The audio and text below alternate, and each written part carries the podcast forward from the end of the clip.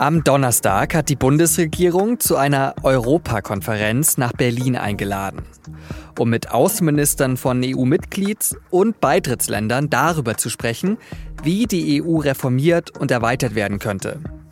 Mein Kollege Paul Anton Krüger berichtet aus Berlin über deutsche Außenpolitik. Er sagt, es braucht schon eine Menge Optimismus, um daran zu glauben, dass die EU reformiert wird.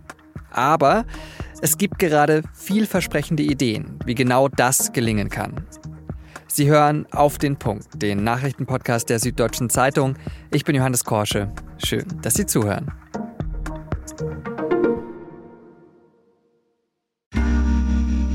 Werbung. Hi, ich bin Patrick Bauer, Reporter beim Magazin der Süddeutschen Zeitung. Und gemeinsam mit meiner Kollegin Eva Hoffmann habe ich an einer unglaublichen Geschichte recherchiert. Tom und Jana denken, sie ziehen mit ihrem kleinen Kind zu einer liebevollen Gemeinschaft. Aber sie landen in einer Gruppe, in der Menschen manipuliert und psychisch und physisch fertig gemacht werden. Wie schafft es die Familie da wieder raus?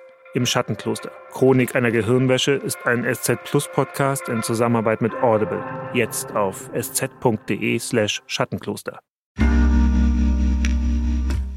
Um zu verstehen, warum die Bundesregierung an diesem Donnerstag zu einer Europakonferenz nach Berlin eingeladen hat, dafür muss man dem Bundeskanzler und der Außenministerin zuhören.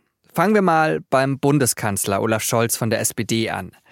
Der war vor einem halben Jahr im EU-Parlament und hat dort eine Grundsatzrede gehalten. Und da hat er gesagt, was die EU in seinen Augen braucht, um die Herausforderungen in der Zukunft anzugehen. Dafür muss die Europäische Union sich verändern. Wir brauchen eine geopolitische Europäische Union, eine erweiterte und reformierte Europäische Union und nicht zuletzt eine zukunftsoffene Europäische Union. Die EU soll also reformiert werden und wachsen. Im Moment sind es 27 Mitgliedstaaten. Zählt man die möglichen Beitrittskandidaten dazu, könnten es aber bald 37 EU-Länder sein. Von den zehn vielleicht bald Mitgliedern sind sechs Staaten auf dem Westbalkan. Und auch für die Ukraine gibt es ja Pläne, EU-Mitglied zu werden. Viel Veränderung also. Und die muss man natürlich vorbereiten. Und deshalb hat Außenministerin Annalena Baerbock von den Grünen eben zu dieser Europakonferenz eingeladen. Und zu der sind die Außenminister von vielen EU-Mitglieds- und Beitrittsländern gekommen. Und in ihrer Eröffnungsrede hat Baerbock dann auch einen Begriff von Scholz nochmal wiederholt. Die Erweiterung unserer Union ist eine geopolitische Notwendigkeit. Geopolitik. Also noch ein Grund für das Treffen am Donnerstag. Aber welche EU-Reformen braucht es, damit eine EU-Erweiterung überhaupt funktionieren kann? Das wollte ich von Paul Anton Krüger wissen. Er war bei der Eröffnung der Europakonferenz dabei und berichtet für die SZ über Außenpolitik. Als erstes habe ich ihn aber danach gefragt, was das überhaupt sein soll, eine geopolitische EU.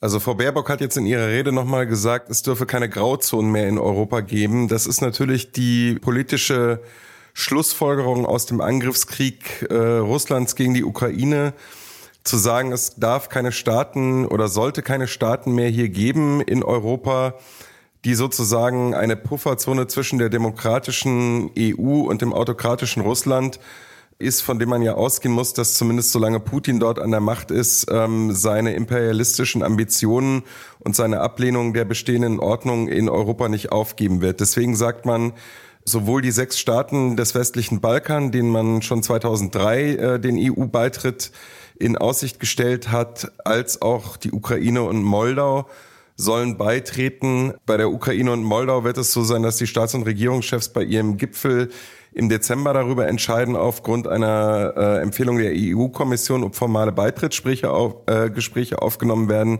mit diesen beiden Ländern. Ähm, dann gibt es noch einen Mitgliedsantrag Georgiens, das wäre Nummer neun und ein Verfahren, ein laufendes Beitrittsverfahren nach wie vor, das allerdings seit 2016 de facto ruht mit der Türkei. Der türkische Außenminister war ja heute hier auch vertreten auf der Konferenz. Hm, also dann zehn neue Länder, wären dann insgesamt 37 EU-Mitgliedsländer. Bevor wir uns vielleicht anschauen, wo da Probleme lauern könnten, gucken wir doch erst noch kurz auf die Vorteile. Also es hat sowohl für die EU, glaube ich, Vorteile, vor allem die Einbindung ähm, der Ukraine ist natürlich geopolitisch äh, ein wichtiges Ziel, um sicherzustellen, dass sich die russische Aggression nicht gegen weitere Länder in Europa richten kann. Und natürlich ist die Ausweitung ähm, des Binnenmarktes äh, immer von Vorteil, äh, gerade auch für Deutschland gewesen. Also es gibt vielfältige Interessen und auch in den Beitrittsländern, ähm, der nordmazedonische Außenminister hat das hier auch nochmal klargestellt, Alleine, äh, wenn man jetzt zu einer schrittweisen Annäherung kommt, wie das den Balkanstaaten in Aussicht gestellt worden ist, bringt das natürlich den Bevölkerungen dort sehr viel, ähm, weil sie dann Zugang haben zu Vorteilen, die die EU halt bietet, auch schon bevor es zu einer Vollmitgliedschaft kommt. Und ähm, sie erhoffen sich dann natürlich davon sowohl die Stabilisierung ihrer politischen Systeme als auch zum Beispiel, und das ist natürlich für die EU auch eine große Frage, eine Einschränkung der Abwanderung gerade der jungen Generation dort und ähm, damit auch Migrationsströme äh, nach Westeuropa. Jetzt hast du gerade schon die Westbalkanstaaten angesprochen. Die sind sich ja auch untereinander nicht alle grün, sage ich mal. Was lauern denn da für neue politische Konflikte für die EU? Sollten alle diese Staaten aufgenommen werden? Also ich denke da so an Serbien und das Verhältnis zwischen der EU und Kosovo zum Beispiel. Also ich glaube, niemand hier in Berlin oder auch sonst wo in der EU gibt sich der Illusion hin, dass dieser Prozess leicht wird. Die Bundesregierung hat äh, in Fortführung dessen, was schon Angela Merkel gemacht hat, sich sehr stark engagiert für äh, den Beitritt der sechs Westbalkanstaaten und auch versucht, eine vermittelnde Rolle einzunehmen zwischen Serbien und Kosovo. Es gibt aber auch noch andere Probleme, also ähm, Bosnien-Herzegowina zum Beispiel, wo der Serbenführer Milorad Dodik in der Republika Srpska im Prinzip jegliche Annäherung an die EU torpediert. Es gibt bilaterale Probleme mit anderen Ländern. Also das ist alles kein Selbstläufer, aber gerade deswegen hat man gesagt, das ist unsere unmittelbare Nachbarschaft, das betrifft uns sehr stark und ähm, deswegen versuchen wir, äh, diese Länder näher an die EU heranzubringen und mit dem Ziel dann tatsächlich auch jetzt nach 20 Jahren beim Beitritt äh, konkret Fortschritte zu erzielen. Alles also nicht unkompliziert. Jetzt hat Baerbock ja auch schon angesprochen, wie sie erreichen will, dass die EU auch künftig handlungsfähig bleibt. Was war denn da der wichtigste Punkt in deinen Augen? Eines der Probleme ist natürlich, wie kommt die EU zu Entscheidungen? Da hat Baerbock das wiederholt, was der Kanzler im Mai schon vom Europaparlament gesagt hat. Mehrheitsentscheidungen mit qualifizierter Mehrheit stärken, auch in der Außenpolitik, auch zum Beispiel bei Finanzen und Steuern auch wenn das im institutionellen Setup der EU heißen könnte, dass äh, zum Beispiel auch Deutschland überstimmt werden könnte. Ein anderes Thema ist, wenn das dann 36 Staaten mal sein sollten, hat jedes Land weiterhin einen Kommissar, wird das EU-Parlament so ausgeweitet, ähm, dass es dann ja wahrscheinlich an die 1000 Abgeordnete hätte. Da sagt die Bundesregierung ganz klar Nein. Und es gibt natürlich auch Politikbereiche, die vor allem, wenn die Ukraine beitreten sollte, so nicht mehr funktionieren können. Also die gemeinsame Agrarpolitik ist hinfällig in dem Moment, wo die Ukraine als sehr wichtiger Agrarstaat in Europa beitritt. Ist das realistisch, dass sich die EU auf so eine umfangreiche Reform einigen kann? Also gerade wenn es an das Prinzip der Einstimmigkeit geht zum Beispiel, wie will man denn die kleineren Staaten dazu bringen, da mitzumachen? Also es braucht zumindest eine Menge Überzeugung und Optimismus daran zu glauben, dass das funktionieren kann, weil diese institutionellen Reformen müssten ja nach den bestehenden Regeln der EU abgewickelt werden. Und das heißt eben bei Vertragsänderungen und auch bei anderen Fragen gilt das Einstimmigkeitsprinzip und Staaten wie Ungarn, die sich eben gegen eine Veränderung wehren, ähm, die auch auf keinen Fall eine weitere Integration haben wollen, ähm, haben da natürlich einen sehr langen Hebel. Ähm, es gibt Ideen, wie man zum Beispiel äh, bei der Mehrheitsentscheidung oder auch bei der Besetzung der Kommissionsposten gerade kleineren Ländern entgegenkommen kann, so dass die äh, stärker das Gefühl haben, dass ihre Interessen weiterhin berücksichtigt werden. Das Ganze wird natürlich viel komplexer dann. Auf der anderen Seite, das hat Baerbock heute hier auch nochmal betont, ist natürlich das Risiko, wenn man bei dem bisherigen institutionellen Arrangement bleiben würde, sehr hoch, dass das nicht mehr handelbar wird und die, die EU in vielen Fragen letztlich handlungsunfähig wird, weil jedes einzelne der 36 Länder dann äh, seine Partikularinteressen durchsetzen kann, indem es, was ja Ungarn in vielen Fällen schon macht, einfach auch andere Themen blockiert, um politisch Druck auszuüben. Und dann äh, wird die EU äh, sowohl nach außen, was jetzt außenpolitische Entscheidungen zum Beispiel angeht, als auch im Inneren nicht mehr handlungsfähig sein. Könnte also noch kompliziert bleiben.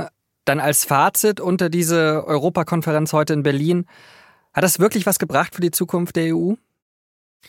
Also ich glaube, man muss diese Debatten jetzt führen und äh, in der Bundesregierung gibt es auch das Gefühl, das sollte man jetzt sozusagen nicht Brüssel überlassen, also nicht der EU-Kommission, die natürlich auch Eigeninteressen hat, sondern das ist ein Prozess, den die Mitgliedstaaten mitgestalten müssen und Deutschland ist halt der größte Mitgliedstaat und ähm, auch ein sehr EU-freundlicher Mitgliedstaat immer gewesen. Von daher hat die Bundesregierung, glaube ich, da eine Rolle zu spielen. Das kann aber natürlich nur ein Anfang eines längeren Prozesses sein. Baerbock hat als Zeitrahmen mal aufgerissen die nächste Legislaturperiode des Europaparlaments, das ja im Juni 2024 neu gewählt würde. Also bis Mitte 2029, das ist ja auch der Zeithorizont, der für anderen für die Erweiterung genannt wird. Also 2030, bis dahin solle das sozusagen über die Bühne sein. Ob sich das dann am Ende so synchronisieren lässt, ob erst die Reformen wirklich kommen oder ob die Beitritte auch aus dem geopolitischen Druck heraus dann schneller kommen, das wird sich zeigen. Paul, vielen Dank für deine Einschätzungen und mach's gut. Alles klar, vielen Dank. Seit dem Hamas-Terroranschlag vom 7. Oktober haben viele Menschen gefordert, dass die Hamas in Deutschland offiziell verboten wird. Am Donnerstag hat Bundesinnenministerin Nancy Faeser ein solches Verbot dann offiziell gemacht, weil die Hamas eine Terrororganisation sei, die das Ziel habe, den Staat Israel auszulöschen. Offiziell hat die Hamas keinen Ableger in Deutschland, das Verbot ist daher eher eine zusätzliche Maßnahme. Neben der Hamas wird auch der Verein Samidun verboten. Der betreibe, so Faeser, unter dem Deckmantel einer Solidaritätsorganisation Israel und judenfeindlicher Propaganda. Die humanitäre Lage im Gazastreifen ist weiterhin schlecht. Am Donnerstag konnten immerhin 400 weitere Menschen aus dem Gazastreifen nach Ägypten fliehen. Das hat die Hilfsorganisation Roter Halbmond bestätigt. Demnach seien Nicht-Palästinenser oder Palästinenser mit doppelter Staatsbürgerschaft über die Grenze gelassen worden. Insgesamt sollen laut der ägyptischen Regierung noch etwa 7000 ausländische Staatsangehörige im Gazastreifen auf ihre Ausreise warten.